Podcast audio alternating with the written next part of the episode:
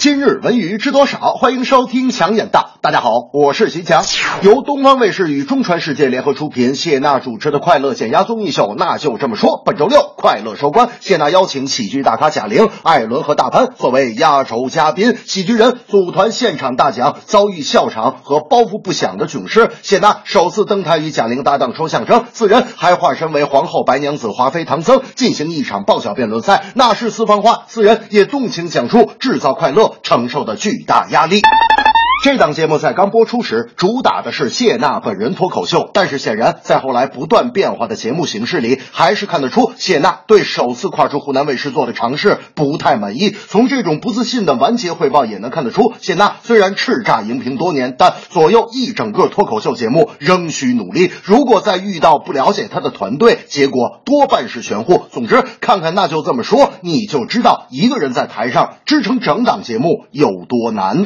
大明有一次在剧场演脱口秀，上台前我看见他拿了一瓶二点五升的可乐瓶子。我说大明，你为啥拿可乐瓶子上台呀？大明说，我上台万一话说多了，我得喝口水啊。我说你少来，你词儿没背过吧？准备小抄了吧？把词儿印在可乐瓶子上，对不对？大明说，强子，你是怎么知道的？我说废话，你见过谁带一瓶二点五升的可乐上台演出啊？啊，你要是忘词儿，你把它写手上啊。大明说，词儿忘的太多了，手掌。的面积不够写呀。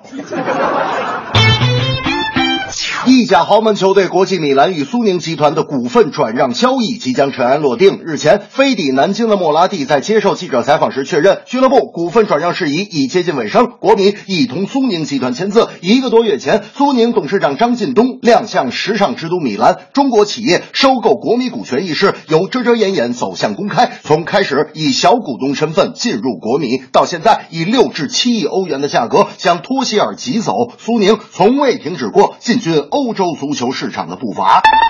苏宁以足球撬动实体经济的逻辑，体现了资本出海方兴未艾的状态。自去年至今，中国企业把钱纷纷投向体育产业，瞄准欧洲的顶级足球资源，入股豪门俱乐部这一选项尤为热门。因为一方面这符合政策利好，另一方面在赛事版权、球员转会和营销资源上也可以获得先天优势。对于苏宁而言，入股俱乐部更是整个产业链中的重要一环，未必需要通过俱乐部的经营直接获利，撬动其他。环节才是重点。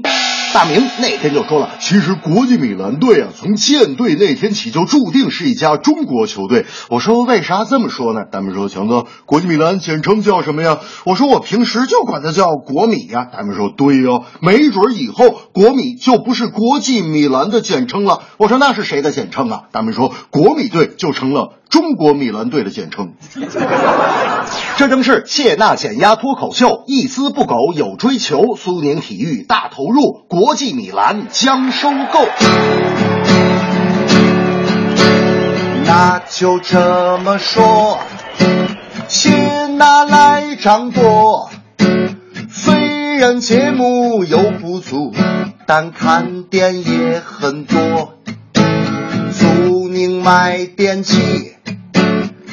要放眼国际，通过足球让品牌有世界影响力。